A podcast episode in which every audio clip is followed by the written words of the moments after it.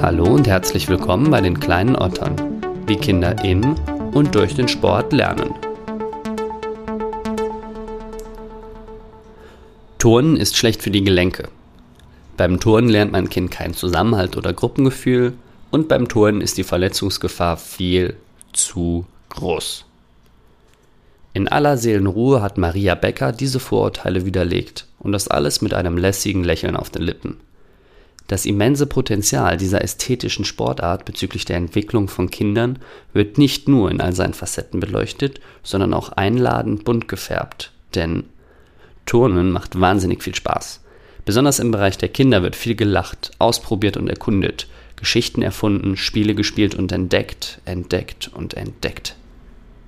Neben diesen Themen stehen in der heutigen Folge außerdem noch die Geschlechterklischees auf dem Prüfstand. Wir reden über aktuelle Skandale und Debatten im Turn und erörtern, wie und warum Turnen einen absolut positiven Einfluss auf das Kind hat. Maria Becker ist an der Sporthochschule beschäftigt und trainiert derzeit in der Hauptsache Studierende, hat aber einen weitreichenden Erfahrungsschatz, wenn es um den Turnsport mit Kindern geht und ist selbst Mama. Einen besseren Input kann man sich also kaum vorstellen. Hier verschmelzen Erfahrungen aus erster Hand mit der wissenschaftlichen Expertise der Sporthochschule.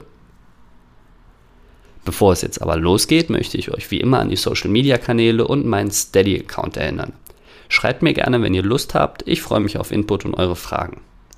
Jetzt aber erstmal viel Spaß mit der Folge Turnen und Maria Becker. Die kleinen Otter.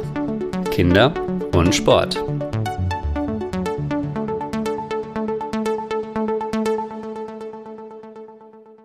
Maria Becker, schön, dass du dir Zeit für mich nimmst. Vielen Dank für die Einladung. Ich habe mich sehr gefreut. Ja, ich freue mich auch sehr. Das passt ja hervorragend. Wann hat dich das letzte Mal ein Kind so richtig zum Lachen gebracht? Ja, das ist äh, einfach zu beantworten. Eigentlich täglich. Ich habe zwei kleine Jungs, vier und sechs Jahre alt. Und die machen natürlich viel Quatsch, aber die haben auch echt witzige Ideen und ja, das letzte Ereignis, wo ich sagen würde, das hat meinen kleinen Sohn, den Vierjährigen und mich besonders erfreut, war, dass er Fahrradfahren gelernt hat. Und das, obwohl er eigentlich keine Lust dazu hatte, denn das Laufrad äh, war das erste, was er ja ausprobieren durfte. Das hat so gut funktioniert, damit war er sicher, damit dass er ein, zwei Jahre rumgedüst. Ja, und dann kam das Fahrrad und das hat nicht so gut funktioniert von Anfang an, weil heutzutage macht man ja das nicht mehr mit Laufrädern, sondern man steigt direkt um. Ähm, also diese ja, Hilfen beim Fahrrad dran gibt's ja nicht mehr, die Stützräder. Und ähm, der hatte keine Lust. Und dann habe ich ihn abgeschubst ganz doll und habe gesagt, jetzt fährst du alleine bis zu Papa. Und das hat geklappt. Und da hat er sich mega gefreut. Und man hat es ihm angesehen, dieses Glücksgefühl, etwas alleine zu schaffen, zu erarbeiten. Und ähm, das hat natürlich mich und meinen Papa, also meinen Mann und meinen Opa und die Oma alle stolz gemacht und alle haben angerufen. Das war total süß. Ist das denn pädagogisch wertvoll, das Kind zu schubsen? Wenn man genau weiß, dass das kann ähm, und einen ordentlichen Schubs braucht, damit äh, das Anfahren überbrückt wird, denn das ist ja das große Problem beim Fahrradfahren, dann ist das, denke ich, okay.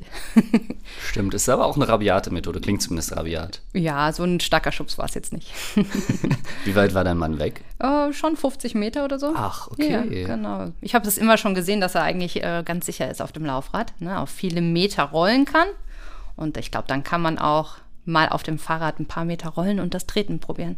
Das ist, glaube ich, wichtig, oder? Dass man das eigene Kind halbwegs einschätzen kann, zumindest. Ne? Genau, ich glaube schon, dass die Eltern das am besten können, aber manchmal ist es auch gut, wenn jemand ganz Neutrales drauf guckt. Also das ist auch nicht schlecht. Ne? Also immer die Eltern funktioniert vielleicht auch nicht. Ne? Also manchmal eine neue Person reinholen ins Spiel, wenn irgendwas nicht klappt, egal ob es was Motorisches ist oder vielleicht auch was in der Schule, ist vielleicht auch nicht immer eine schlechte Idee. So, deine beiden sind jetzt vier und sechs Jahre alt, hast du gesagt. Wie würdest du denn einem Kind in diesem Alter deine Sportart erklären?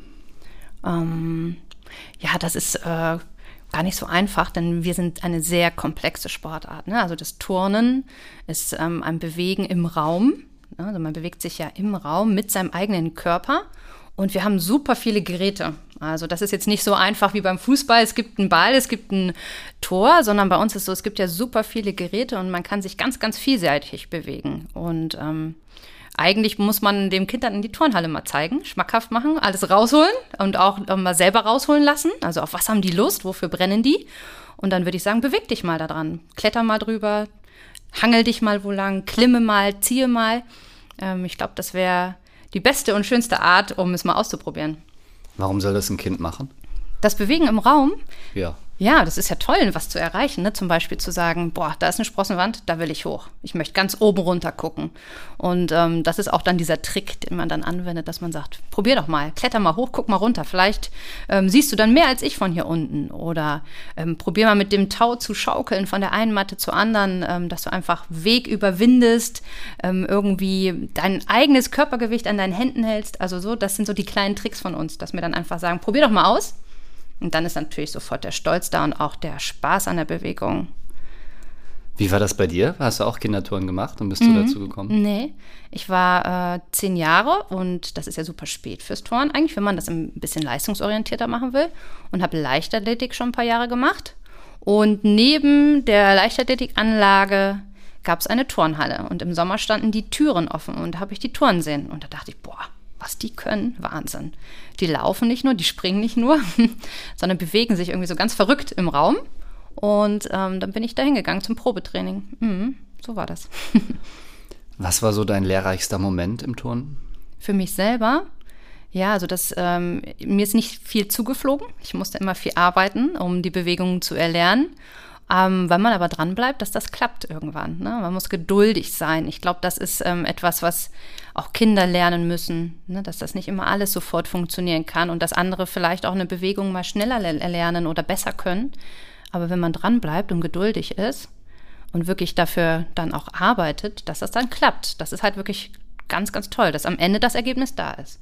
Und im Notfall muss man sich Hilfe holen. Ist bei uns im Turn auch so. Ne? Also vielleicht eine Freundin oder ein Freund aus der eigenen Gruppe. Kannst du mir helfen? Kannst du mich halten? Kannst du mal gucken?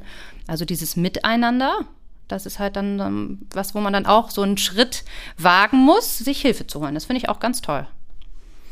Welche Erfahrung hast du so an der Vermittlung deiner Sportart an Kinder? Also ich ähm, darf ja hier an der Sporthochschule schon sehr lange unterrichten. Also ich habe auch ganz viele große Kinder hier schon seit zehn Jahren. Also zehn Jahre darf ich hier die Studenten unterrichten. Sind ja auch noch für mich große Kinder. Wenn die aus der Schule kommen, sind die ja ganz frisch bei uns. Ähm, ansonsten äh, durfte ich vorher im Turnzentrum hier in Köln ähm, die Leistungsturnerin trainieren, ein paar Jahre. Und habe da vor einige Jahre in Rodenkirchen hier in Köln eine Turnabteilung aufgebaut und ähm, ja, die Abteilung lange geleitet. Und das war alles immer mit Mädchen zusammen.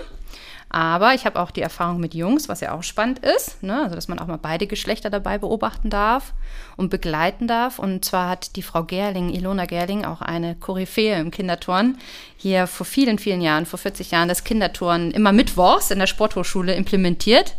Und da sind hier echt Massen an Kindern in den Turnhallen unterwegs. Und das war auch ganz, ganz lehrreich und wichtig, ähm, dass ich da helfen durfte und auch ganz viel sehen durfte. Weil das ist Breitensport, das ist Bewegen im Raum, das ist einfach Spaß am Turnen ohne Druck, ohne Wettkämpfe. Einfach einmal die Woche dieses Bewegen an Geräten.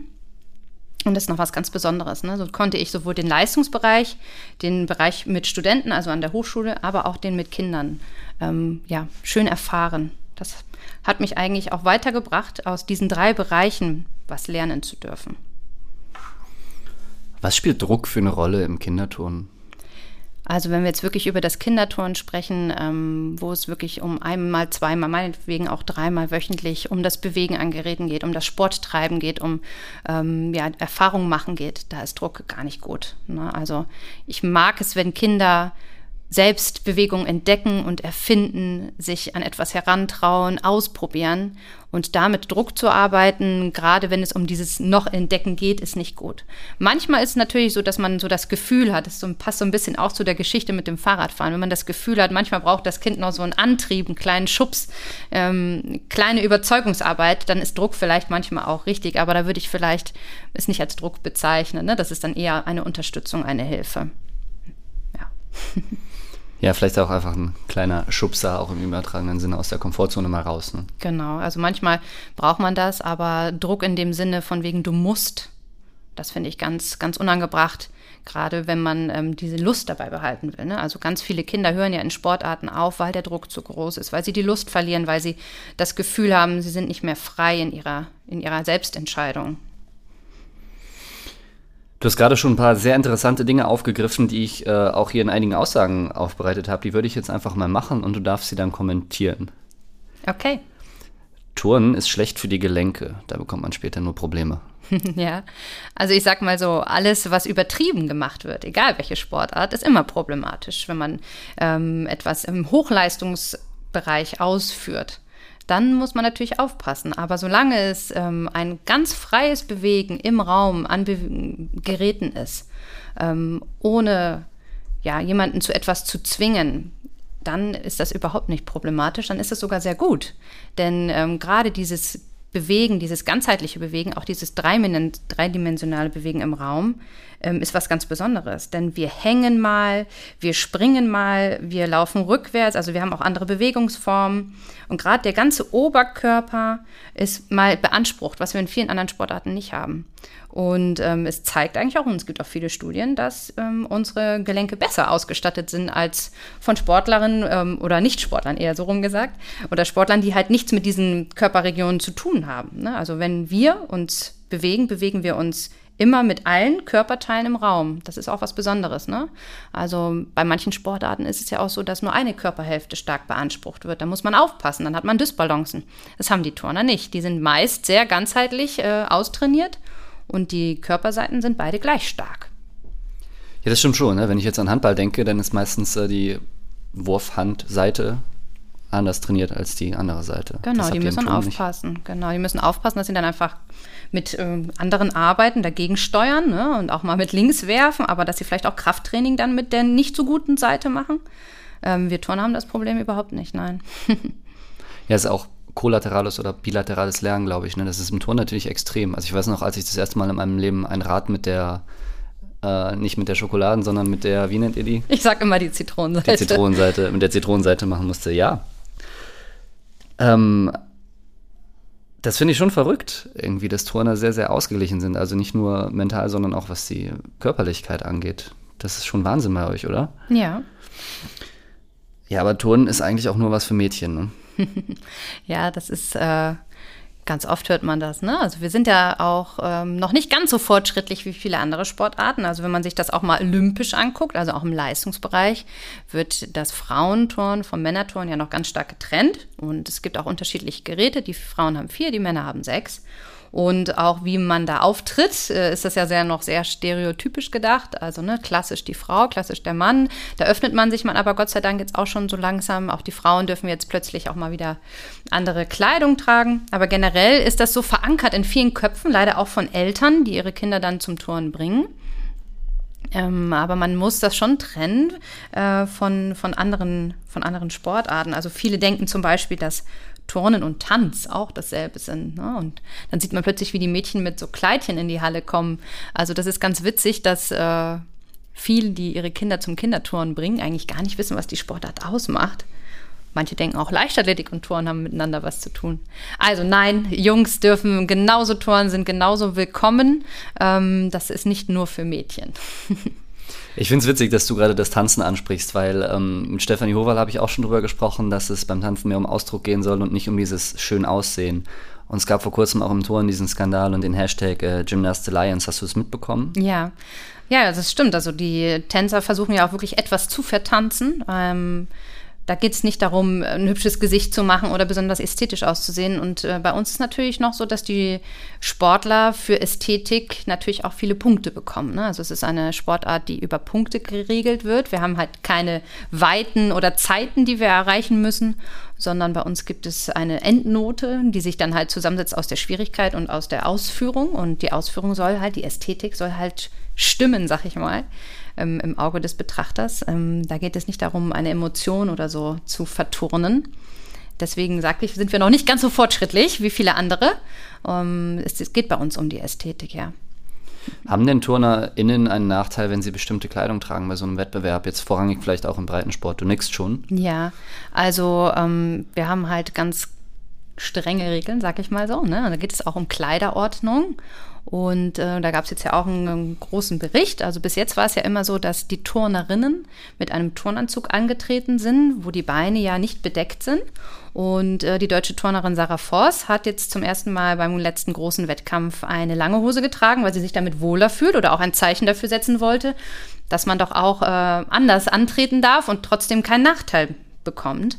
Und sie hat eine lange Hose getragen und ich fand, es sah sehr gut aus. Und wenn sie sich damit wohlgefühlt hat ähm, und sich auch vor allen Dingen junge Turnerinnen, gerade auch im breiten Sport, ähm, auf Wettkämpfen damit wohler fühlen, dann sehe ich darin kein Problem und finde das eigentlich ganz toll, dass das jetzt mal passiert ist. Wird Zeit, glaube ich, oder? Dass das passiert. Ja, es war schon immer erlaubt, ne? Das darf man jetzt auch nicht hm. äh, vergessen. Es war schon immer erlaubt, aber es hat sich keiner getraut. Ähm, das finde ich auch verrückt. Dass es vielen gar nicht bekannt war, vielen Trainern, vielen Athletinnen nicht bekannt war. Eine lange Hose ist gestattet. Ähm, wenn sie so eng anliegend ist, dass man noch die Gelenke sehen kann. Ne? Das darf natürlich nicht sein, dass sie so weit ist, dass man nichts mehr sehen kann, weil man muss natürlich auch be bestimmte Gelenke sehen, damit sie einfach zum Beispiel in Landungen oder so richtig gehalten werden, damit das da ähm, nicht zu Verletzungen führt. Aber generell ist das viel nicht bekannt und vielleicht hat das geholfen, dass viele einfach da jetzt äh, mutiger sind. Ich kann mir gerade auch Turnerinnen in der Pubertät, jüngere Mädchen gut vorstellen, die sich vielleicht damit eher auf den Wettkampf trauen und vielleicht auch selbstbewusster turnen. Warum nicht?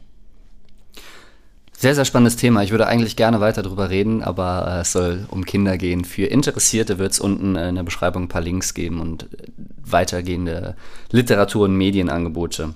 Eine Aussage habe ich noch für dich, und zwar Touren ist super gefährlich, allein wenn man sich die Geräte anschaut. ja, also der Geräteaufbau, den sollte man kennen, damit man weiß, äh, dass man auf bestimmte Dinge achten muss. Aber generell ist es so, dass bei uns recht wenig Verletzungen vorkommen. Natürlich, wenn es dann eine Verletzung ist, ist es bei uns aufgrund der Geräte, auf der hohen, aufgrund der hohen Fallhöhen schon mal der Fall, dass die Verletzung leider schlimmer ist. Ähm, das sollte aber niemanden abschrecken, generell, ähm, wenn gut trainiert wird, sicher trainiert wird, strukturiert trainiert wird ähm, und vor allen Dingen auch im Kinderturn einfach darauf geachtet wird, dass die Mattenlagen stimmen, dass die Geräte gut aufgebaut sind, dass die Fallhöhen nicht zu extrem sind, dann ist das überhaupt kein Problem. Aber TurnerInnen können doch auch super gut fallen, oder? Ja, das lernen wir. Also, ne, also egal ob Turner oder Turnerin, äh, man lernt an den Geräten zu fallen. Ähm, das sieht auch immer auch schlimm aus, wenn man so im Fernsehen mal so Olympische Spiele reinklickt und die fallen da am Stufenbarren von dieser hohen Höhe auf den Bauch. Und dann wundert man sich, dass sie immer so schnell wieder aufstehen. Ja, sie wissen, wie sie fallen. Sie fallen meistens flach auf den Körper, ähm, wissen auch, wie sie sich dann benehmen müssen beim, mit der Anspannung. Also gerade auch das ist etwas, was im Kinderturn natürlich ganz toll ist. Kinder, die viel in der Halle sich bewegen an Geräten vielseitig, die wissen ganz oft mit ihrem Körper im Fallen umzugehen. Die fallen anders als Kinder, die da diese Erfahrung nicht haben. Und das ist auch was ganz Tolles, dass sie einfach so ein gutes Körpergefühl haben, dass sie äh, ja gut fallen. ist auch was, das man gut mit nach Hause in den Alltag nehmen kann, dieses Fallen. Was kann man noch so zu Hause machen, wenn das Kind mhm. Touren interessiert ist, so im Garten oder vielleicht in der Wohnung, wenn ein bisschen Platz da ist? Ja, also generell bietet es das ganze Haus, das ganze Wohnzimmer, die ganze Wohnung ja immer irgendwelche Möglichkeiten. Also man braucht ja eigentlich nur die Matratze vom Kind aus dem Bett ziehen und hat schon eine Bodenturnmatte. Also da darf man gerne auch mal ein bisschen was zulassen, ein bisschen kreativer sein, nicht direkt schimpfen, weil eigentlich ist es doch ganz toll, wenn sie auf solche Ideen kommen. Ähm, also das ist das Einfachste, also dass man irgendwie einen, einen weichen Gegenstand nimmt. Heutzutage gibt es ja auch schon Turnmatten, die man kaufen kann, aber ich denke mal, für den Beginn reicht doch einfach mal die Matratze, ne? einfach aus dem Bett ziehen. Darauf kann man ja schon hüpfen, ähm, springen, rollen machen, mal ausprobieren, ne? mal vielleicht auf allen Vieren sich vorwärts bewegen. Ähm, ansonsten wäre es natürlich gut, wenn man auch mal irgendwo hängen könnte. Weil gerade dieses Hängen und Klimmen und Klettern ist, wie gesagt, was ganz Besonderes, weil es mal gerade den Oberkörper schult. Und ja, heutzutage hängt man nicht mehr so oft wie früher, irgendwo sich mal schnell hin. Das finden Kinder aber ganz toll, das lieben die. Ähm, also da müsste man vielleicht dann doch äh, mal was sich zulegen, anschaffen, weil man nicht so viele Gegenstände im Haus hat, wo man klettern kann. Aber manchmal hilft auch eine Bierbank, ja, eine Bierbank oder ein Tisch und die können sich da schon dranhängen oder meine Söhne haben sich immer an ihr Hochbett gehangen. Ähm, also da darf man auch einfach mal die Kinder machen lassen um den Tisch rumklettern, um die Bierbank rumklettern. Das ist eigentlich auch immer so ganz witzig, eine schöne Beschäftigung, wenn es mal regnet und man äh, drin mal irgendwie was Körperliches tun will. Was meinst du mit um die Bierbank äh, klettern? Ja, dass sie einfach oben drauf sitzen vielleicht und dann mal versuchen, ohne mit den Füßen oder Händen auf den Boden zu kommen, einmal die Bank zu umklettern. Das kann man ja auch mit normalen Sitzbank machen oder mit einem Stuhl, der sehr schwer ist, man oder festhält oder auch mal an den Tisch hängen. Also das äh, sind eigentlich so kleine Tricks, die man zu Hause dann mal ausprobieren kann. Wie kann ich denn äh, schauen, ob mein Kind fürs Touren geeignet wäre oder ob das dahin passen würde? Mhm. Also generell sage ich immer, wenn das Kind das irgendwie äußert, vielleicht von einer Freundin oder einem Freund gehört hat oder wenn man merkt, dass das Kind die ganze Zeit sich sehr in diese Art und Weise bewegt, Also gerne krabbelt, äh, zieht, klettert, klimmt, springt, dass man einfach mal Probetraining macht. Also wir haben so viele Vereine in den äh, Kommunen, dass einfach mal fragen, wann ist ein Probetraining möglich, kann ich mal hinkommen. Ähm, also das wäre natürlich das Beste, um es einfach auszuprobieren. Ähm, ansonsten merkt man das seinem Kind eigentlich an, ob das Spaß daran hat im Alltag. Ne? Also wenn man das Gefühl hat, dass das so ist, würde ich einfach mal einen Verein anschreiben, anrufen und einfach mal zum Probetraining gehen. Was wäre so aus deiner Sicht, äh, aus deiner ganz subjektiven Erfahrung vielleicht auch das äh, optimale Verhalten von Eltern, wenn es um die Unterstützung der Kinder geht? Ja, also das, äh, was ich immer höre, ist, ja, man muss dann versuchen zu gucken, was, was das Kind gut kann oder was, was es mal erfragt. Aber was ganz viele vergessen, ist, dass man den Kindern auch verschiedene Dinge anbieten muss. Ja, also ein Kind, was immer nur äh, Fußball spielen soll, darf, ähm, kriegt vielleicht gar nicht den Geschmack auf was anderes. Ne? Also vielleicht muss man auch mal ein bisschen was anbieten, auch wenn man vielleicht selbst nicht so sportaffin ist. Einfach mal sagen, komm, wir gucken mal, was gibt's im Verein oder was machen deine Freunde oder was hat dir im Schulsport gut gefallen. Ne? Also vielleicht in der Grundschule schon mal gucken oder auch mal die Lehrer ansprechen. Haben sie ein Gefühl, mein Kind hat besonders Spaß an etwas. Ähm, also dieses Anbieten, das kommt noch recht selten vor. Also man guckt immer, was mag mein Kind, aber manchmal weiß das Kind ja gar nicht, was es alles für Möglichkeiten gibt. Ne? Und wir haben heute ja tausend Möglichkeiten, egal ob es Trampolinanlagen äh, sind, also mal vielleicht noch eine ganz andere Sportart, wie gesagt, ne? Ein Jump House ist sowas, was ich jetzt einfach mal so als kommerziellen äh, ja, Anbieter nennen möchte, dass man einfach mal hinfährt, mal am Wochenende mit seinen Kindern oder mit seinem Kind einfach zusammen mal diesen Sport betreibt oder vielleicht mal eine Kletterhalle fährt und mal was ausprobiert. Also sich vielleicht mal löst von diesen klassischen äh, Grundlagensportarten, ne? Turn, Schwimmen, Leichtathletik, Fußball, Handball und vielleicht einfach mal guckt, was gibt's denn noch so heutzutage? Parkour, ähm, Klettern, das sind alles so Dinge, die Kinder ganz, ganz toll finden. Aber wenn sie es nicht kennenlernen, dann äh, können sie auch nicht danach fragen. Dein Kollege Dr. Timo Klein-Sötebier hat ähm, gesagt, dass er in seinem Tischtennistraining oder hier an der Uni in den, in den Übungseinheiten ähm, versucht, möglichst weit weg von der eigentlichen Sportart zu gehen, ohne aber die grundlegende Spielidee zu vergessen. Mhm. Kannst du das auf das Turnen übertragen? Ja, also bei uns ist ja auch immer der Streit, wie früh fängt man an, jetzt sich zu spezialisieren. Ne? Also ähm, wenn man jetzt den Leistungssport nimmt, dann ist das natürlich eine ganz andere Geschichte. Da muss man sich recht früh spezialisieren, weil bei den Turnerinnen und bei den Turnern das Hochleistungsalter sehr früh ist. Ne? Also wenn man Olympische Spiele guckt, dann sieht man ja diesen 15, 16, die Mädchen in dem Hochhaltungs, äh, Hochleistungsalter. Die Jungs sind etwas älter. Ähm, aber generell kann ich das absolut, äh, da absolut mitgehen, wenn man jetzt im Breitensport bleibt oder im Kinderturn bleibt. Also dieses ähm, allgemeine Bewegen, ne? also diese Kennenlernen von verschiedenen Bewegungsstrukturen. Ähm, trotzdem aber den Geräten zum Beispiel treu bleibt, also in der Turnhalle bleibt und auch die Geräte dafür nutzt, ähm, gehe ich da total mit. Also bloß nicht zu früh auf etwas versteifen, sondern es, es laufen lassen, es fließen lassen, zusammen entdecken und erfinden. Wie passt äh, Turnen und Spielen zusammen? ja, das denken auch viele immer, ne? Toren, das ist so streng und dann lernt man so ein Element und dann kommt das nächste. Aber wenn ich die Kinder in die Halle lasse und die Geräteräume aufmache oder die Schränke, wo die kleinen Geräte drin sind, dann geht es sofort los, das Spielen. Also ähm, es muss gar nicht der Ball sein, was jetzt immer viele auch klassisch denken, sondern dann kommen die Tücher raus und die Pedalos und die Vavagos und dann holen die sich die Matten raus und dann finden sie Ringe und Keulen. Also Schränke aufmachen, guckt mal rein, was gefällt euch und dann Angebote machen. Also probiert doch mal dies, probiert doch mal das oder guck mal, guck mal, was sie macht, guck mal, was er macht. Ne? Also auch dieses Abgucken von anderen und Nachahmen, ähm, das geht sofort los, wenn man die Turnhalle aufmacht. Also da bloß nicht ja, Angst haben oder zurückhaltend sein, sondern die Kinder haben super Ideen. Wie motivierst du Kinder? Ja, es ist ja genauso, äh, wie ich gerade schon gesagt habe, dass man einfach ein bisschen was anbieten muss. Ne? Und wenn man merkt, dass ein Kind da sehr zurückhaltend, sehr schüchtern ist oder vielleicht sich noch gar nicht so an diese Sportart herantrauen mag, dass man dann einfach auch mal ein Angebot macht, was zeigt, sich kurz zurückzieht mit dem Kind. Ähm, man sagt, Mensch, hast du hier drauf Lust oder hast du da drauf Lust? Was gefällt dir denn? Also, dass man äh, gerade auch die etwas schüchteren oder zurückhaltenden auch so ein bisschen kitzelt. Ähm, weil die Draufgänger, die sind sowieso sofort am Gerät und los geht's. da muss man dann halt aufpassen, dass man die anderen nicht aus dem Auge verliert. Ja, beim Toren kann man sich nicht so gut in der, in der Masse verstecken, ne? Ja. Das stimmt. Also man versucht natürlich, sich mittlerweile immer mehr davon zu lösen, dass es äh, so Schlangen gibt und man ansteht und einer turnt nach dem anderen. Das ist im Kinderturnen ja schon gar nicht mehr so.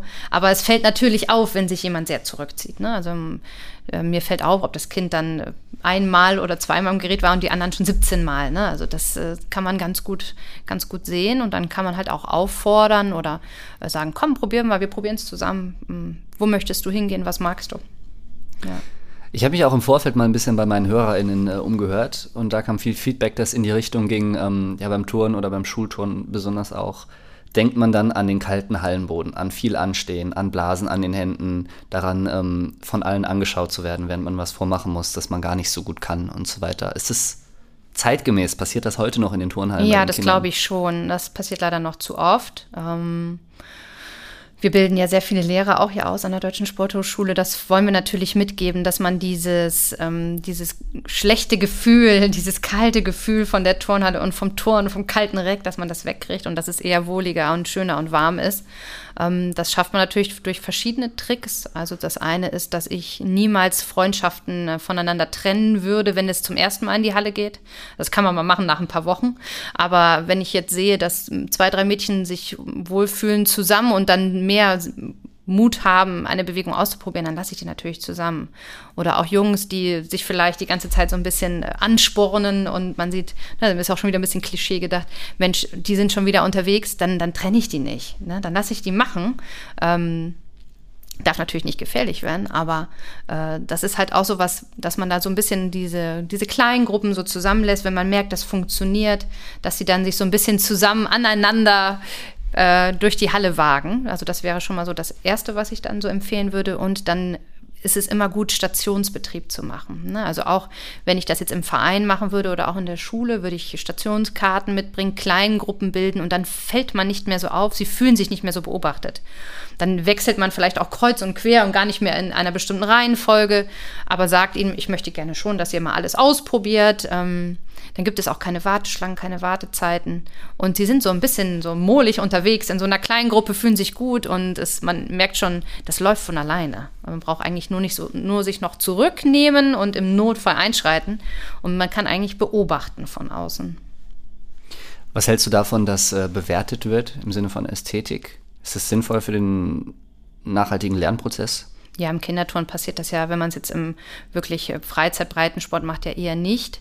Aber manchmal ähm, finde ich es auch hilfreich, um eine Bewegung zu erlernen, weil sie muss ja auch sicher erlernt werden. Ne? Also das darf man nicht vergessen. Wenn man jetzt äh, sagt, okay, es kommt zum ersten Mal zu einer Rolle vorwärts oder zu einer Sprungrolle oder zu einem Salto, weil Kinder wollen ja Tricks lernen. Ne? Also die wollen Bewegungen lernen, die wollen Tricks lernen, so nenne ich das jetzt einfach mal. Normalerweise heißt das Elemente erlernen dann, dann muss man ihnen natürlich auch irgendwann mal sagen, ob es äh, so noch gut für sie ist. Und das ist ja eigentlich auch Ästhetik. Ja, also ich muss manchmal auch aus Sicherheitsgründen eine bestimmte Ästhetik verlangen, damit es einfach verletzungsfrei ablaufen kann. Ne? Also wenn ich jetzt ein Salto vorwärts mit einem Kind mache, muss ich auf bestimmte Bewegungsstrukturen hinweisen, damit das Kind sich nicht verletzt. Also das ist dann so dieses Abwägen ob das Knie jetzt gerade ist oder nicht, ist egal. Aber ob die Landung sicher und sauber ist, ist nicht egal, weil ich will nicht, dass das Kind in der Landung sich wehtut. Ne? Also das ist so ein gesundes Abwägen. Was ist noch Ästhetik, was ist aber vielleicht auch besonders wichtig? Ich, hab, ich muss gerade lachen, ich habe mir mal einen Zahn ausgeschlagen bei einem Vorwärtspurzelbaum. Ja, weil genau. ich mit dem Knie dann äh, gegen den Mund gekommen bin. Genau, das ist der Klassiker. Und dann wärst du vielleicht froh gewesen, wenn die Lehrperson vorher gesagt hätte, Mensch, probier das doch mal anders. ja? Ja, hätte viele Zahnarztbesuche wahrscheinlich erspart dann äh, im Nachhinein. Wie sähe denn so eine Traumstunde von dir aus mit Kindern? Was wäre optimal? Vielleicht so eine einzelne Stunde und vielleicht auch übers Jahr verteilt? Ja, also übers Jahr verteilt wäre es natürlich schön, wenn man ähm, verschiedene Dinge sich vornimmt. Also wenn man mit den Kindern zusammen einmal am Anfang sagt, Mensch, auf was habt ihr Lust? Was wollt ihr gerne lernen? Wo wollt, welches Gerät wollt ihr gerne kennenlernen? Und dann könnte man ja über vielleicht äh, einige Wochen, Monate sich so einen kleinen Plan schreiben, wo man sagt, komm, das, das wollen wir kennenlernen, das machen wir zusammen. Ähm, und dann bearbeitet man das, arbeitet man das ab und am Ende sind alle zufrieden, weil sie überall mal waren. Und innerhalb so einer Stunde, also wenn ich jetzt nur auf eine dieser Stunden eingehen würde, würde ich schon sagen, wir nehmen uns am Anfang ein Ziel vor und ähm, versuchen das dann zu erarbeiten und im Notfall halt zusammen. Ne? Also wenn wir zum Beispiel sagen, heute geht es ums Bodentouren, wir wollen verschiedene Rollen ausprobieren, mal eine Rolle vorwärts, mal eine Rolle rückwärts, vielleicht auch mal über die Seite gerollt, äh, vielleicht auch mal abgesprungen mit einem Mini-Tramp, ähm, dass dann am Ende jedes Kind ja, 40, 50, 60 Rollen gemacht hat. So. Das wäre für mich schön, weil ich weiß, sie haben sich bewegt. Und wenn sie dann noch merken, boah, das hat geklappt und ich habe nicht nur einen Purzelbaum geschafft, sondern das war eine Rolle und ich bin wieder aufgestanden ohne Hilfe. Oder vielleicht so das, sogar das Gefühl, ich habe jemandem geholfen, eine Rolle zu lernen. Mensch, der oder die hat das geschafft durch meinen Tipp oder durch meine Hilfe dann wäre das natürlich ein Träumchen für mich, weil es dann alles aufgeht. Ne? Also ich bin froh, sie haben sich bewegt. Sie sind froh, weil sie haben was geschafft oder konnten jemandem was beibringen. Das ist äh, natürlich dann so ein, so ein Traum, so eine Traumstunde.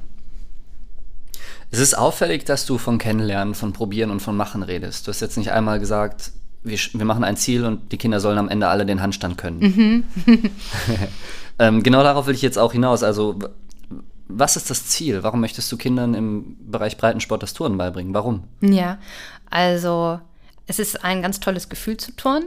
Also ich weiß nicht, ob äh, das alle nachvollziehen können, aber diejenigen, die schon mal in der Turnhalle waren und sich bewegt haben, die haben vielleicht gemerkt, was das für ein tolles Gefühl ist. Auch etwas zu schaffen, was besonders ist. Ich habe gerade schon von Tricks gesprochen. Also ich probiere etwas aus, ich merke, es funktioniert nicht sofort. Ich bleibe am Ball, ich probiere es anders aus, ich kriege vielleicht Hilfe. Und am Ende habe ich, keine Ahnung, den Salto geschafft und der fühlt sich auch noch toll an und den können nicht viele. Und ich gehe mit diesem im Gepäck nach Hause. Ähm, deswegen bin ich da immer so vorsichtig mit ähm, ja, Bewegungsziel XY, sondern das ist ja eigentlich ein Prozess. Und das Gefühl dabei ist eigentlich das Tolle. Also der Weg ist das Ziel, wenn man es so nehmen will. Also ich habe gearbeitet daran, ich bin besser geworden und ich schaffe es am Ende. Das ist, äh, was unheimlich Selbstbewusstsein gibt. Also ich trainiere Kinder gerne oder ich trainieren will ich es gar nicht unbedingt nennen. Ich arbeite zusammen gerne mit Kindern in der Turnhalle, weil ich sehe, was die für ein Selbstbewusstsein bekommen, wie bewusst sie sich wahrnehmen, ähm, wie sicher sie sich fühlen mit sich und ihrem Körper. Also dieses, diese Körpersicherheit, diese Bewegungswahrnehmung, was mache ich, was kann ich. Das ist doch was ganz Tolles. Und ähm, gerade im Turn diese Besonderheit, sich so verrückt zu bewegen, muss man ja wirklich sagen. Also wenn ich jetzt zurück mich erinnere an meine Grundschulzeit und ich hatte vielleicht ein, zwei Turner in meiner Schulklasse, das war schon toll, denen zuzugucken. Also das, äh, da gucken alle hin, so, ne? Und wie, wie gut sie sich damit auch gefühlt haben und vielleicht auch mal was vorzuturnen vor anderen. Ist ja auch nicht immer jedemanns Sache, ne? so, dass man beobachtet wird, was du vorhin schon gesagt hast, dass man so angeschaut wird oder im Mittelpunkt steht, aber damit lernen umzugehen, dass das okay ist und dass es auch mal schief gehen darf und dass es nicht schlimm ist. Ähm, das ist, glaube ich, heute für unsere Kinder, für unsere Entwicklung ganz wichtig. Mir hat immer das Landen besonders viel Spaß gemacht. Also ich finde, das Landen ist ein sehr, sehr gutes Gefühl im Turnen. Oder das ist jetzt das, wo ich sagen würde, das hat mir Spaß gemacht ich war ja auch im Kurs bei dir und ähm, die Landungen waren immer cool. Und ich glaube, das liegt daran, dass man im Turnen so ein Salto ja nicht bewusst wahrnimmt. Man denkt sich nicht während des Saltos, okay, ich muss mich jetzt möglichst klein machen. Beim Laufen, Springen, Werfen ist das was anderes. Beim Schwimmen kann man auch die ganze Zeit reflektieren, was man gerade macht. Beim Turnen sieht man erst, wenn man gelandet ist, was man geschafft hat. Ja. Und das ist verrückt, oder? Es sind viele unbewusste Prozesse, die sich dann abspielen. Ja, Gott sei Dank. Also man darf es nicht zerdenken, weil unsere Bewegungen ja auch sehr komplex werden. Ähm die Landung ist dann immer so das Zeichen für, es hat geklappt oder nicht geklappt. Deswegen hat es dir wahrscheinlich so gut gefallen. Wenn es funktioniert hat, das hattest du wahrscheinlich auch ein gutes Gefühl. Ähm, aber ja, klar, also die Landung zeigt, okay, ich stehe auf meinen Füßen zum Beispiel. Ähm, scheint gelungen zu sein. Cool. dann kommt ja meistens auch erst der Freudenschrei. Ne? Das kommt ja nicht in der Bewegung, sondern danach sieht man dann die leuchtenden Augen. Also das ist auch was, was, äh, was ganz toll ist, was einem auch als Trainerin, als Übungsleiterin was zurückgibt, dass man dann das sieht, dass sie sich freuen. manche sehr extrovertiert, manche eher introvertiert, aber man sieht es in jedem Fall. Ich finde, es ist bei Olympia immer gut zu sehen, wenn ich jetzt an Hambüchen oder so denke oder an Guyenne. Das ist ja der Wahnsinn. Ja. Ja, die, die reißen die Arme in den Himmel, das stimmt. Ähm, aber ich mag auch das stille Freuen. Also wenn ich so sehe, dass man dann auch noch so ein Lob hinterher, dann schiebt man ja gerne nochmal so ein Lob hinterher und dann sieht man das. Also das ist, ist auch was Schönes. Ähm, Loben finde ich ist noch ein interessantes Thema. Mhm. Was lobst du in deinen Einheiten bei Kindern? Also was ich total unterstütze, wo ich auch darauf achte, dass ich das lobe, ist dieses Miteinander. Also ich finde, da darf man auch mal ein Lob für aussprechen. Ähm, also wenn ich sehe, dass eine Gruppe gut zusammenarbeitet und sich gegenseitig hilft und ich gar nicht gebraucht werde, dann finde ich, ist das immer ganz toll und dann bedanke ich mich auch. Also es ist dann wen, weniger ein, oh, das habt ihr toll gemacht, sondern es ist eher so, danke, ihr habt das übernommen. Ich brauchte, ich brauchte euch gar nicht helfen. Ihr seid hier ohne mich klargekommen, fand ich richtig super. Dann gehen die ganz stolz raus. Also das ist was, wo mir es wichtig ist, dass ein Lob entsteht. Man muss ein bisschen aufpassen mit Lob bei gelungenen Bewegungen, ne, weil das sehr, sehr unterschiedlich ist, ähm, warum das Kind jetzt gerade die Bewegung geschafft hat. Ähm, also zum Beispiel, wenn ich ein Kind habe, was wochenlang Überwindung hatte mit einem Rückwärtselement. Also rückwärts ist bei uns im Menschen verankert als ist nicht gesund. Also wer will rückwärts sich irgendwo fallen lassen im Alltag?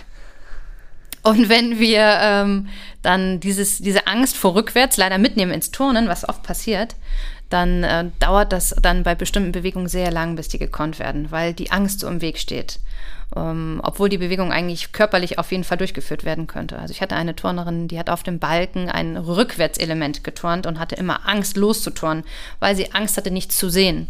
Und als ich dann wirklich ein halbes Jahr mit ihr gearbeitet habe, auch mit mentalem Training, also wir sind da wirklich alle Wege gegangen und es hat dann geklappt dann bin ich sofort bereit, dann Lob auszuschreien. Ähm, aber man muss natürlich aufpassen, wenn es einigen einfach zufällt und sofort funktioniert, dann muss man auch ein bisschen zurückhaltend sein, um die anderen dann nicht so zu demoralisieren. Ähm, weil es natürlich schon so ist, dass einigen es zufliegt und anderen nicht. Aber wenn ich sehe, dass wirklich jemand hart gearbeitet, lange dran gearbeitet hat und vielleicht sich überwunden hat, dann äh, freue ich mich zusammen und dann gibt es auch gerne Lob. Und mit Lob muss man halt immer ein bisschen aufpassen. Ja, ich will jetzt auch gar nicht zu suggestiv fragen, aber du kannst ja mal schnell antworten. Wenn es um Loben geht, Prozesse oder Ergebnisse? Prozesse, ja. Okay. Wir haben noch die kleine Geschichte übrig. Mhm. da, äh, das, das kitzelt schon meinen Finger. Ich bin ganz gespannt, was du jetzt gleich erzählen wirst. Ähm, normalerweise frage ich das ja immer am Anfang, aber wir haben jetzt so schön uns miteinander unterhalten. Das ist ein bisschen untergegangen. Aber da würde ich dir jetzt gerne nochmal ähm, Zeit für geben. Mhm. Was hättest du denn gerne von, von jüngeren Kindern, von älteren Kindern? Von ich habe alles zu, alles zu bieten. Wenn ich es mir aussuchen darf, von jüngeren Kindern. Ja, okay. Also das ging um ein ja, um eine Beziehung zu einem Kind. Also das finde ich ja auch ganz wichtig und spannend. Man hat ja dann, wenn man die ein, zwei, dreimal die Woche sieht, früher hatte ich sogar Turnerin, die habe ich fünf, sechs Mal die Woche gesehen, hat man ja so eine bestimmte Beziehung zueinander. Und ähm, irgendwann läuft es auch automatisiert, weil man sich so aneinander gewöhnt hat. Und ähm, irgendwann äh, hatte ich eine neue Turnerin und sie kannte mich noch nicht so und sie war super schüchtern und super zurückhaltend und ähm, ich kam ganz schwer an sie ran und ich bin dann immer sehr vorsichtig. Ähm, beim Turnen ist es ja immer sehr körperlich, weil man als Trainer ja viel halten muss. Ne, man will ja auch eine bestimmte Sicherheit geben, also viele Bewegungen begleitet man als Trainer, damit der Turnerin, dem Turner nichts passiert. Und dann bin ich gerade bei neuen Athleten, die zu mir kommen, immer sehr zurückhaltend und pass auf, weil das Körperliche ist eine bestimmte Schwelle, die man überschreitet. Da muss man auch wirklich miteinander vorher reden, ist das okay, wenn ich dich jetzt da begleite oder helfe? Und ähm, sie war sehr schüchtern und äh, eines Tages hatte sie aber dann doch den Mut, mich zu fragen, ob ich äh, ihr helfen kann bei einer bestimmten Bewegung. Und äh, ich habe ihr geholfen. Und dann sind die äh, Turnerinnen zu einer Pause weggegangen. Und eine andere Trainerin, eine Kollegin kam von mir zurück und sagte, Maria, die sind gerade bei der Pause, die trinken gerade. Und ähm, das neue Mädchen, ich kann jetzt ja keinen Namen nennen, ähm, hat gesagt, boah, die Maria, die hält aber gut. Hätte ich das schon mal vorher gemacht. Also ähm, sie hat diesen Mut gehabt, mich zu fragen. Ich habe ihr geholfen und ähm, sie hat gemerkt, dass das richtig war. Und ähm, dann war dieses Problem gebrochen, gelöst. Und ich war stolz, dass ich ihr anscheinend Sicherheit gab. Und sie war stolz, mich gefragt zu haben. Und wir hatten danach ein sehr, sehr gutes Verhältnis zueinander. Aber ich war froh, dass ich es ohne Druck gemacht habe. Dass ich wirklich ähm, ganz entspannt geblieben bin, weil vorher, als ich jünger war, hätte ich vielleicht mehr Druck aufgebaut und hätte gesagt, komm, ich helfe dir, tralala, schnell, zack. Und ich habe aber das irgendwie gemerkt und ich habe ihr den, den Druck genommen und sie ist auf mich zugekommen und hat sich damit wohl gefühlt. Und das fand ich schön, ähm, dass es einfach so von alleine ineinander überging. Und ähm, beim Turn, wie gesagt, ist es sehr sensibel, was, was das Körperliche betrifft. Und das fand ich einfach eine schöne, schöne Begebenheit. Wie zu Beginn, oder? Also das Angebot war eben da. Ja, genau. Das Angebot ist da und die Kinder nehmen sich das. Aber man muss ihnen manchmal Zeit geben. So, und äh, ja, das ist etwas, was mir sowieso wichtig ist. Diese, das Zeitgeben. Warum muss immer alles so schnell gehen? Wie viele Kinder kommen bei Olympia an? Ne, muss man denen so einen Druck machen in ihren Sportarten? Ne? Also mal ganz viele Eltern machen auch Druck. Ne? Also ich merke das ja selber als Mutter, wenn ich meine Kinder zum Fußball fahre oder wo auch immer, was für ein Druck entsteht. Warum lassen wir sie nicht einfach machen? Also ähm, gerade im Breitensport, warum machen wir so einen Druck? Lassen wir sie doch erleben. Sie sollen, äh, sollen gucken, ähm, was ihr Körper kann und wann sie bereit für etwas sind. Also gerade unsere Gesellschaft arbeitet ja viel mit Druck und gerade bei Kindern muss man es rausnehmen. Wie alt war das Mädchen von der Geschichte gerade? Fünf Jahre. Hm. Super klein, super jung. Ja, und äh, deine Jungs, was mit denen? Was ist da los? Warum sind die nicht am Turnen? ja, ist gar nicht so einfach. Ne? Also für Mädchen wird Turnen überall angeboten, für Mischgruppen auch, bis zu einem bestimmten Alter. Aber leider gibt es nicht viele Vereine, wo es Jungsturnen gibt oder wo Jungs willkommen sind. Das ist noch auch sehr stereotypisch gedacht. Also ist gar nicht so einfach. ähm, die würden touren, wenn es das Angebot gibt. Die haben mit mir auch Mutter-Kind-Touren, Eltern-Kind-Touren, Papa-Kind-Touren gemacht. Ähm, aber es gibt auch andere schöne Sportarten. Was machen die beiden? Fußball? Oder? Die spielen Fußball und Schwimmen. und machen natürlich äh, alles, was sie wollen, von morgens bis abends. mit der Wiese, mit dem Fußball, mit dem Haus, mit der Wohnung. Deswegen sieht es bei uns auch manchmal so aus. ja, klingt aber gut, so soll das sein. Es klingt bunt und wild. Ja. Sag mal, was, was hältst du ganz allgemein von der Einbettung von Bewegungsaufgaben in Geschichten? Mhm. Ja, also ich hab, arbeite ganz viel mit Geschichten, Metaphern, Analogien. Ähm, warum nicht? Also warum, also es kann einem Kind helfen, einem anderen Kind vielleicht nicht, aber generell finde ich, ist das eine ganz schöne, schöne Idee. Vielleicht musst du ein bisschen konkreter fragen, damit ich weiß, auf was du hinaus willst. Ich wollte, ja, ich will auf, äh, jetzt ausnahmsweise will ich mal auf nichts hinaus. ja.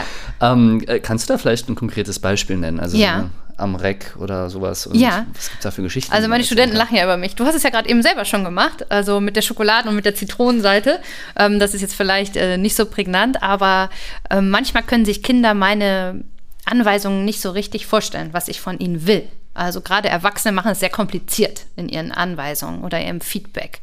Und ähm, wenn ich dann manchmal irgendwie versuche, eine Metapher oder eine Analogie zu schaffen, dann kriegen sie plötzlich die Kurve, weil sie dann endlich wissen, was ich will.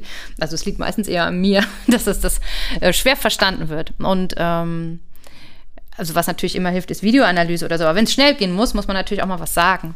Und ähm, beim Turnen ist manchmal wichtig, dass man den Körper in eine bestimmte Position formt. Und wenn ich dann zum Beispiel sage, rundrücken, dann wissen die nicht, was ich meine. Ne? Dann versuchen die da irgendwas aus. Wenn ich dann aber sage, machen einen Buckel wie eine Katze oder einen Katzenbuckel, dann verstehen sie das und zack ist es da. Oder sie lachen sich immer kaputt, wenn ich sage, du stehst wie eine Chiquita, wie eine Banane. Dann wissen sie, oh, das scheint wohl kein Handstand zu sein, der scheint wohl nicht gerade zu sein. Dann strecken sie sich mehr. Ne? Dann sage ich, mach mal eine lang gewachsene Banane so. Ne? Also das sind so Kleinigkeiten, vielleicht jetzt keine Bewegungsgeschichten, sondern eher so kleine Hilfen, damit meine Anweisungen besser verstanden sind. Ähm, Geschichten könnte ich mir eher vorstellen, ähm, wenn es vielleicht auch um mentales Training geht. Im Turn ist es ja so, dass wir oft Bewegungsstrukturen aneinander rein, also Übungen haben. Und ähm, dann hilft es schon, wenn man das sich nochmal vorstellt, durchgeht. Da kann man dann schon auch mit im Liegen mal arbeiten, mit so einer Vorstellung von wegen, ich bin jetzt außerhalb meines Körpers, ich gucke jetzt mal, wie, wie ich da turne. Ich beobachte mich mal selbst, sowas zum Beispiel. Oder jetzt genau nicht, jetzt bin ich mal in mir drin, jetzt versuche ich mal mit meinen Augen mir das vorzustellen. Also das sind noch so Dinge, die kann man ähm, im Breiten, aber auch im Leistungssport oder auch im Schulsport mal machen, mal ausprobieren.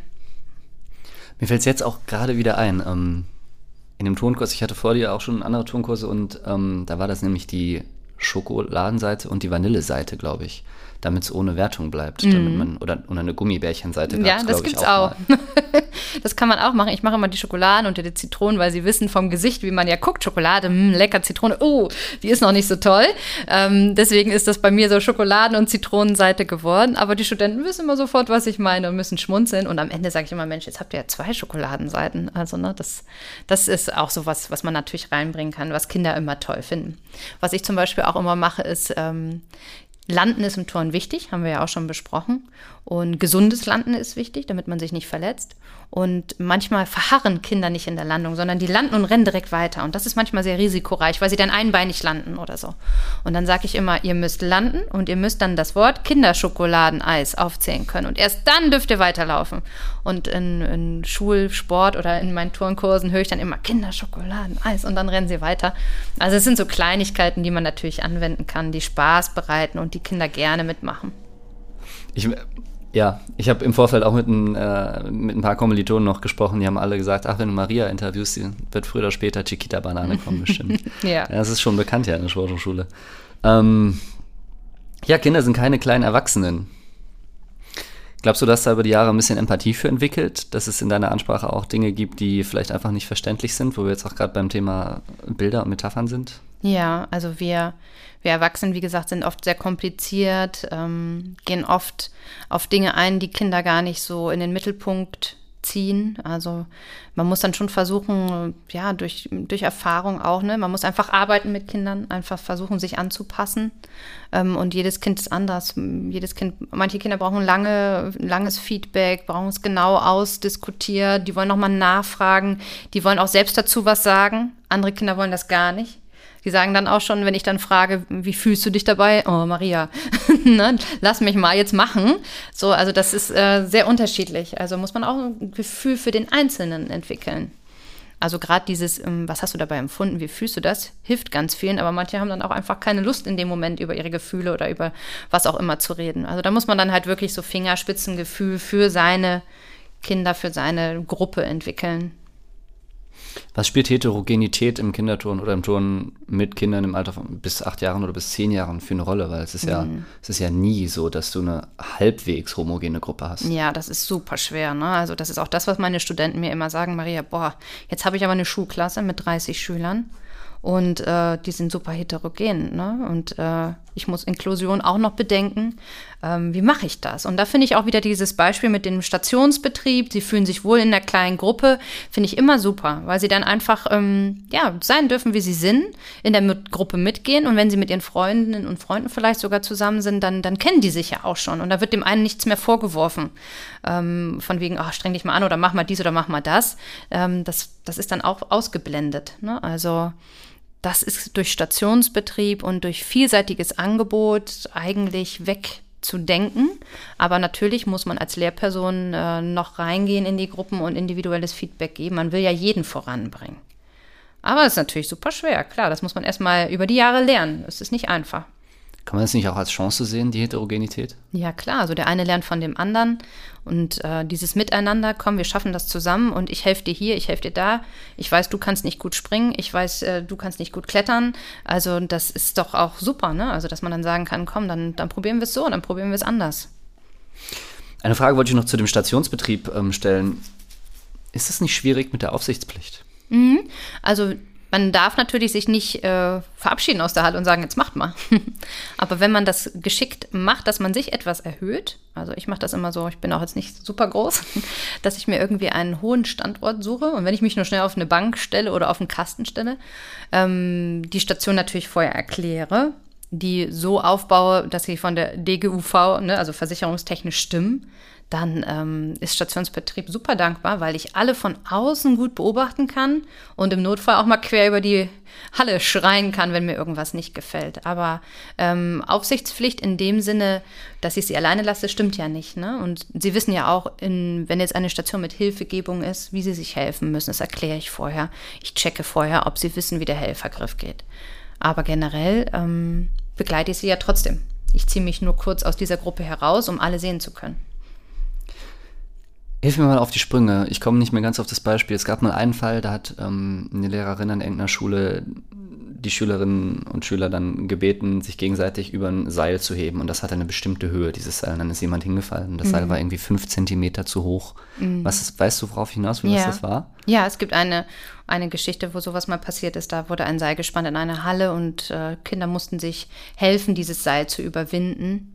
Und leider war keine Mattenlage da und das Kind ist aus zu hoher Höhe auf den Boden gefallen und hat sich schlimm verletzt. Ja, das stimmt. Wo finde ich denn ähm, so, so, Sicherheitstipps, mhm. Anweisungen, Hilfen? Gibt es sowas online irgendwo? Ja, genau. Also es ist eher natürlich immer gut zu wissen, ob der eigene Aufbau, den man davor hat, ähm, sicher ist. Ne? Also das muss man vorher sicherstellen. Und wir haben in der Turnhalle ja super verschiedene, super viele verschiedene Mattenarten. Und ich kann mir schon vorstellen, für jemanden, der sich dann auch nicht mit auseinandergesetzt hat, dass das erstmal eine Überflutung ist. Also welche Matte, wo lege ich jetzt wohin, wo ist ein Mattenschlitz, den ich abdecken muss. Also generell ist mir erstmal wichtig, dass ähm, Anwärter, die so etwas vorhaben, mal so etwas zu unterrichten, erstmal sich ihre eigene Turnhalle, wo sie das tun wollen, gut anschauen. Also gibt es Weichböden, gibt es Niedersprungmatten, gibt es kleine Matten. Da haben wir schon drei verschiedene Mattentypen. Und wann muss ich die jetzt nun wohin legen? Und ähm, die DGUV gibt das vor, ne? Deutsche Gesellschaft für Unfallversicherung, und ähm, gibt es vor, wie ein Aufbau zu leisten ist. Also wie eine Mattenlage aussehen muss für ein bestimmtes Gerät. Und da kann man einfach sich diese Handreichungen ausdrucken, herunterladen, anschauen und für seine Halle dann so alles positionieren, dass das auch sicher ist und man selber auch auf der sicheren Seite ist. Ne? Es ist Unfallschutz, aber es ist auch natürlich juristischer Schutz für einen selbst. Aber gerade der Umgang mit Gefahren und Selbsteinschätzung spielt ja auch eine große Rolle im Turnen. Mhm. Kann man das denn gleichzeitig sicher fördern, also dass die Kinder in Situationen geraten, wo es auch mal gefährlich ist, dass sie aber trotzdem abgesichert sind, dass nichts Schlimmes passieren kann? Ja, natürlich ist es immer so, dass man auch bestimmte Fallhöhen einfach ähm, ja, abschätzen muss für bestimmte Altersgruppen. Also das ist immer so was, wo ich so Sorge habe, wenn das so, so Fallhöhen Höhen sind, wo ich mir denke, puh, also wenn die jetzt da ungünstig fallen, dann wäre es ungeschickt. Da hilft dann auch nicht mehr der Weichboden drunter. Also da muss man natürlich erstmal auch reduzieren und aufpassen.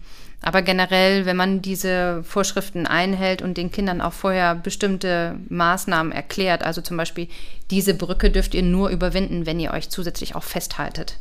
Also bestimmte Regeln in der Halle gelten natürlich immer noch. Ähm, dann ist man auf der sicheren Seite. Man muss da dann wirklich seine Leute zurückpfeifen, wenn man sieht, die machen Quatsch. Ne? Also es gibt bestimmte Regeln, die eingehalten werden müssen. Zum Beispiel ein großes Trampolin wird niemals unterlaufen. Ne? Also es sind einfach Regeln, die man mit Kindern abspricht, ähm, die die aber auch einhalten. Da habe ich eigentlich noch nie Probleme gehabt. Aber haben Kinder nicht auch Bock auf Risiko? Ja, ja klar, also dieses Wagnis, ich nenne es mal so, Risiko ist immer so ein bisschen äh, schon drastisch, also so ein Wagnis, sich überwinden, ähm, etwas zu tun, was man vielleicht sonst nicht getan hätte, wenn man es einfach nur irgendwo gesehen hätte, das ist auch etwas Besonderes. Oder einen Flickflack springen, ist ja auch schon ein Wagnis. Ne? Ich springe rückwärts auf meine Hände, verrückt.